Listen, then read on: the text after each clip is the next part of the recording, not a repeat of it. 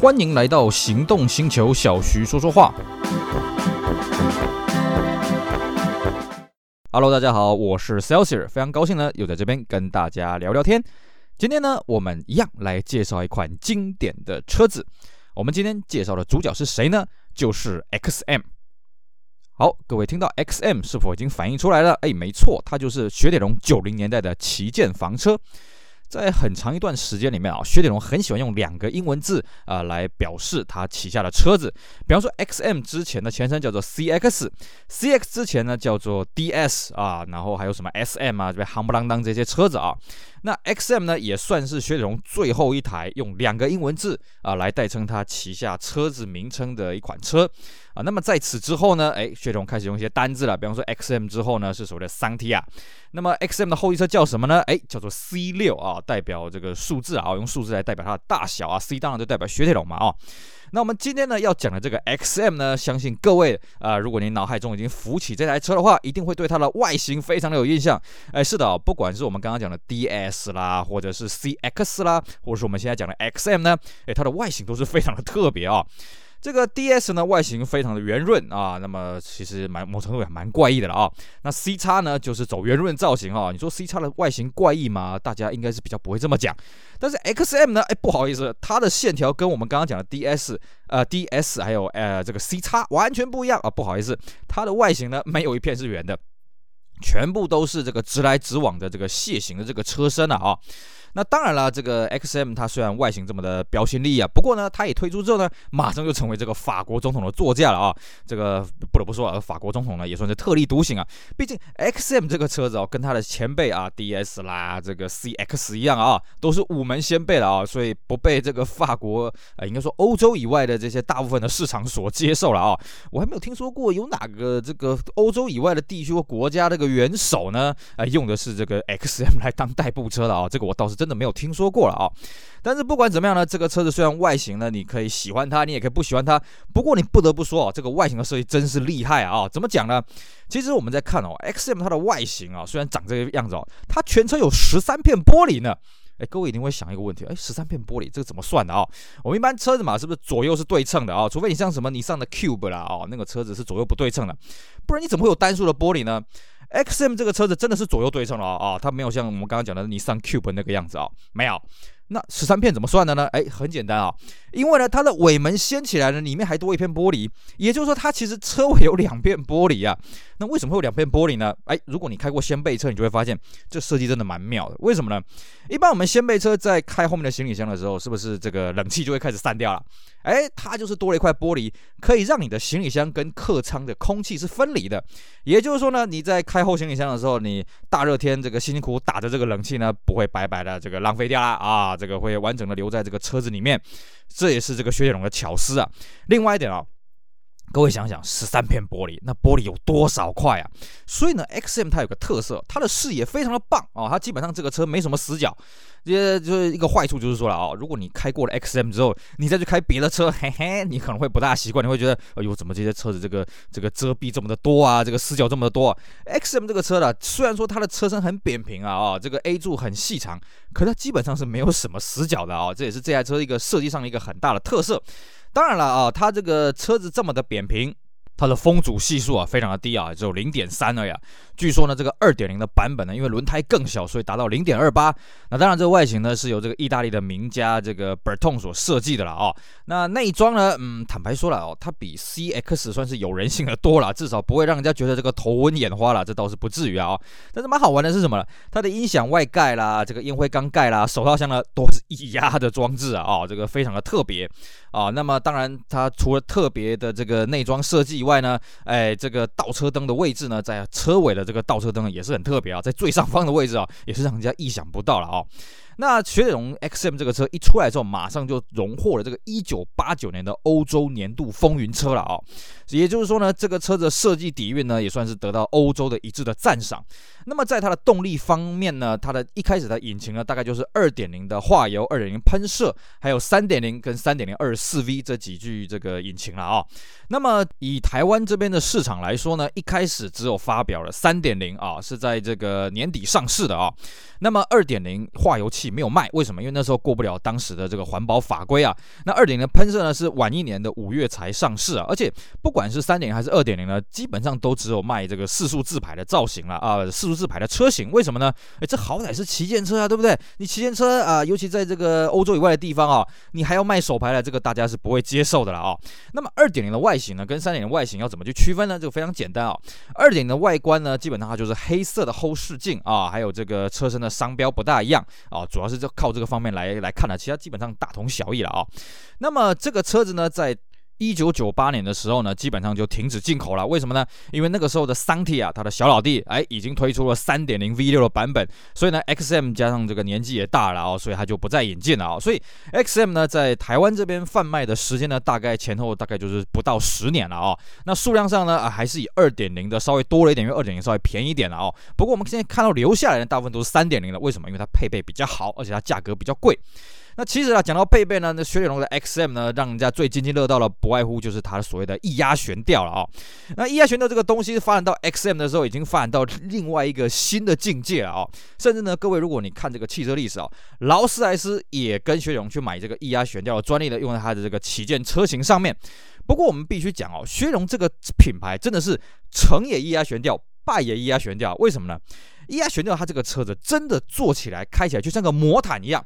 我们常说劳斯莱斯开起来像魔毯，那个所谓劳斯莱斯的魔毯呢，跟这个雪铁龙的魔毯到底有什么不一样呢？嗯，依据我开这两台车的经验了啊，虽然我都没买过啊，就跟人家借来开的啊。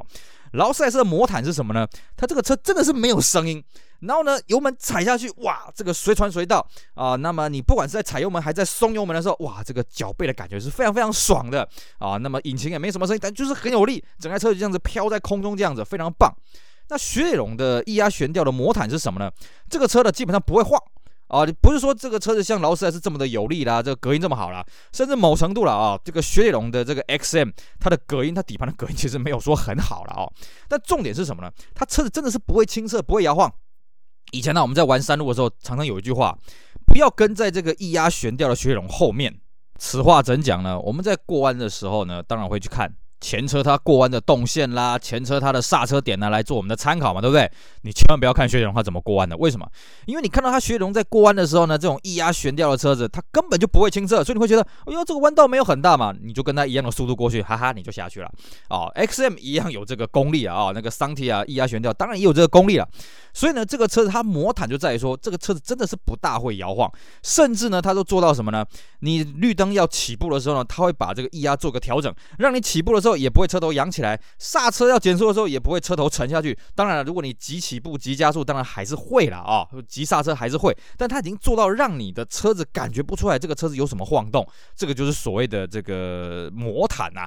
当然，讲到这种车身的设计啊，各位一定会想到啊，那不是这个晚进这个 Mercedes-Benz 啊，宾士它有所谓的 ABC 啊，或者所谓的 Magic Body Control 啊，哦，不是有什么侧风抑制啊，这个主动悬吊这些系统啊，那不就开起来跟魔毯一样吗？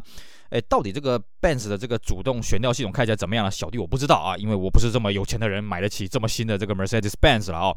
但是呢，我必须要讲啊，这个宾士这个东西呢，坏掉了呢，也是要你命了啊。这个 ABC Magic 或者 Magic Body Control 这个坏掉呢，多少钱呢？各位自己去问看看啊。但是相对的呢，雪铁龙这个悬吊系统坏掉会不会很贵呢？我必须说了啊，它真的是比这些我们晚进这些电子主动避震器呢来的便宜，便宜了很多。可是呢，它的败笔也在这里。哎，各位听到这里会觉得很奇怪啊？什么叫做败别，对不对？它坏掉的时候维修起来没有很贵啊？问题就出来了啊！因为雪铁龙的车子它其实是一个平价化的车款。你像 XM 啊，当初在台湾卖啊、这个二点零的也就卖个一百万台币，那三点零的大概也就卖个一百五十六万啊，一百五十、一百六十万台币啊，对不对？你 Mercedes-Benz 你要配到这种 ABC 啊，这种这个 Magic Body Control 的车子，以台湾来讲，你少说都要五六百万台币了，对不对？那很简单嘛，今天一台这个一百万台币的车子，如果避震器坏掉修要二十万，你修不修？你一定不会修嘛，这干干干什么花那么多钱？报废掉再换一台嘛，是不是？可是如果今天你买个五六百万的 Benz，你避震器坏掉要七八十万，你会不会修？你会稍微考虑一下，而且你很有可能会修，为什么呢？因为你买到五六百万台币的这个 Mercedes-Benz，通常这个车子挂公司名啊，你去维修你可以挂公司账啊，对不对？可是呢，你说有多少公司去买这个 XM 啊、桑提亚这种车子当公司车子在用的呢？我看应该很少了。所以呢，雪铁龙它的败笔为什么我说在这里呢？它的液压悬吊真的是很舒服、很爽。可是这个车子呢，它的液压悬吊还是有它的寿命，还是有它的极限的。比方说呢，这个二十年前啊，这个台北到处在挖所谓的捷运，也是所谓的地铁了啊。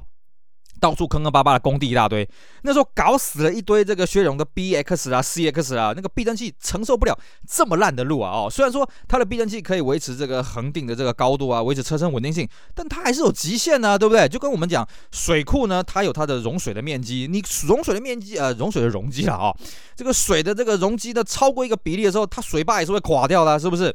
所以呢，虚荣的东西它不是不会坏，但是它坏起来呢，会让你觉得很痛，因为这个车子本身。中古行情也没有说多好了，往往你修起来这个避震器呢，这个呃不是避震器，这个悬吊系统呢，往往你修起来呢就会超过你这个车子的残值，所以呢，这个车子之所以会大量淘汰呢，也是因为很少人愿意花这么大的钱去修了啊、哦。那么另外一个是什么呢？另外是液压悬吊的这个东西呢，有它恐怖的地方。什么叫恐怖的地方呢？像桑提亚也好像 XM 也好啊、各位你把这个引擎盖打开，你去看哦，它的液压的这个油壶在哪里呢？就在我们一般刹车总泵的那个地方。哎，没错。它的液压油呢，在那个年代，它是跟刹车油是混在一起的。也就是说呢，当你今天悬吊的液压油没了，不好意思，你是没有刹车的哦。这个事情呢，这个这个传出去的时候，大家会一发一阵恐慌。哇，那车这么恐怖啊！我们一般的车子避震器，如果避震器漏油，那一只避震器隐隐歪歪，车子还是可以开嘛，对不对？你这个车子避震系统如果这个液压油漏光光了，那我的刹车不就没有刹车了吗？但是我要跟各位讲啊，其实这个是杞人忧天的。为什么？因为它有警告灯嘛。这个薛龙也不是笨蛋啊，他会告诉你，哎哎，不好意思啊，你液压油没了啊，赶快添加。而且。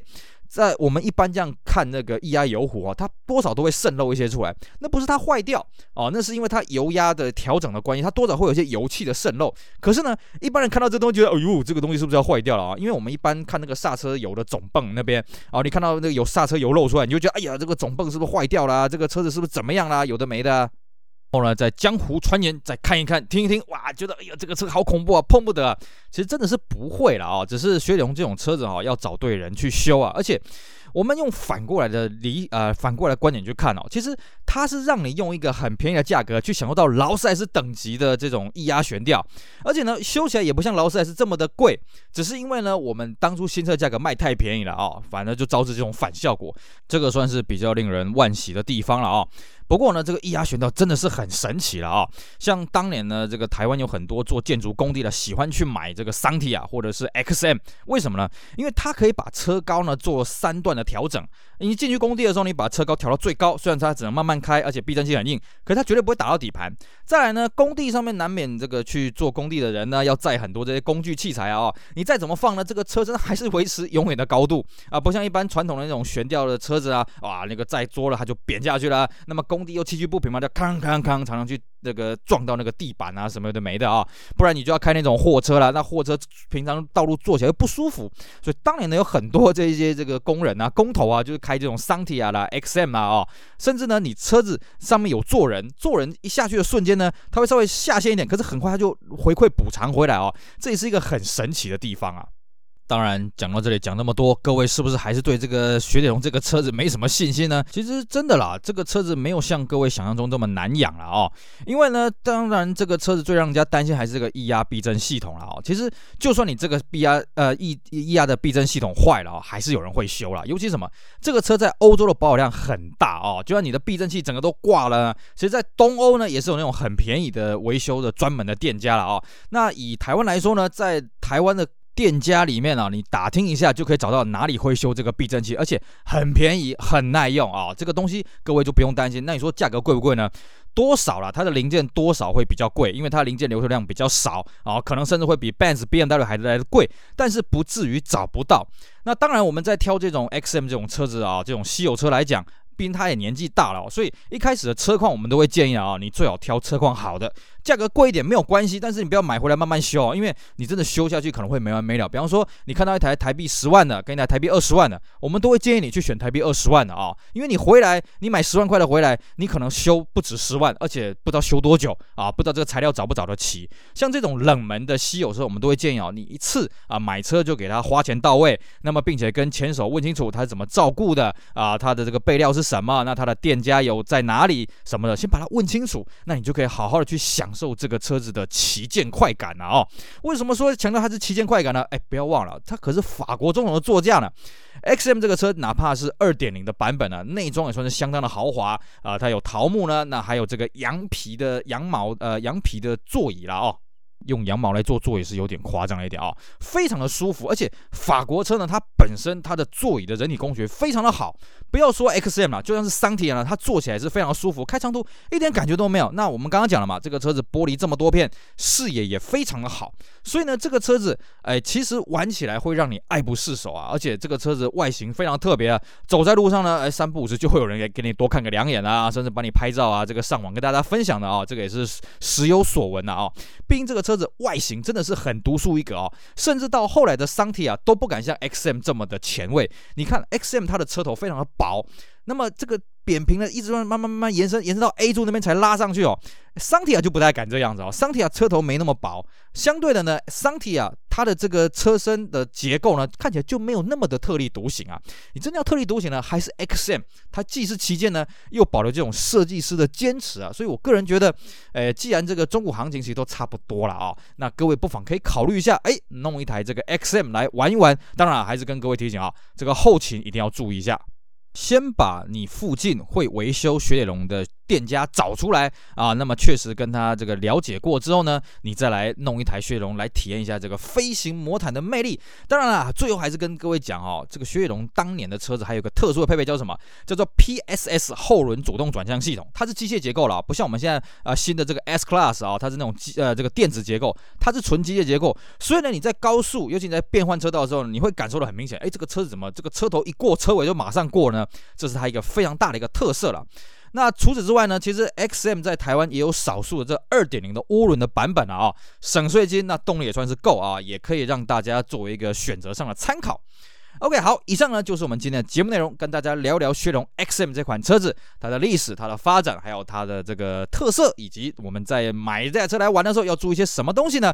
希望各位听过我们今天节目呢，也开始对这种液压悬吊车子开始产生了兴趣啊，进一步呢被我这样推更进去，哎，我们今天节目的这个任务就大功告成了，哈哈。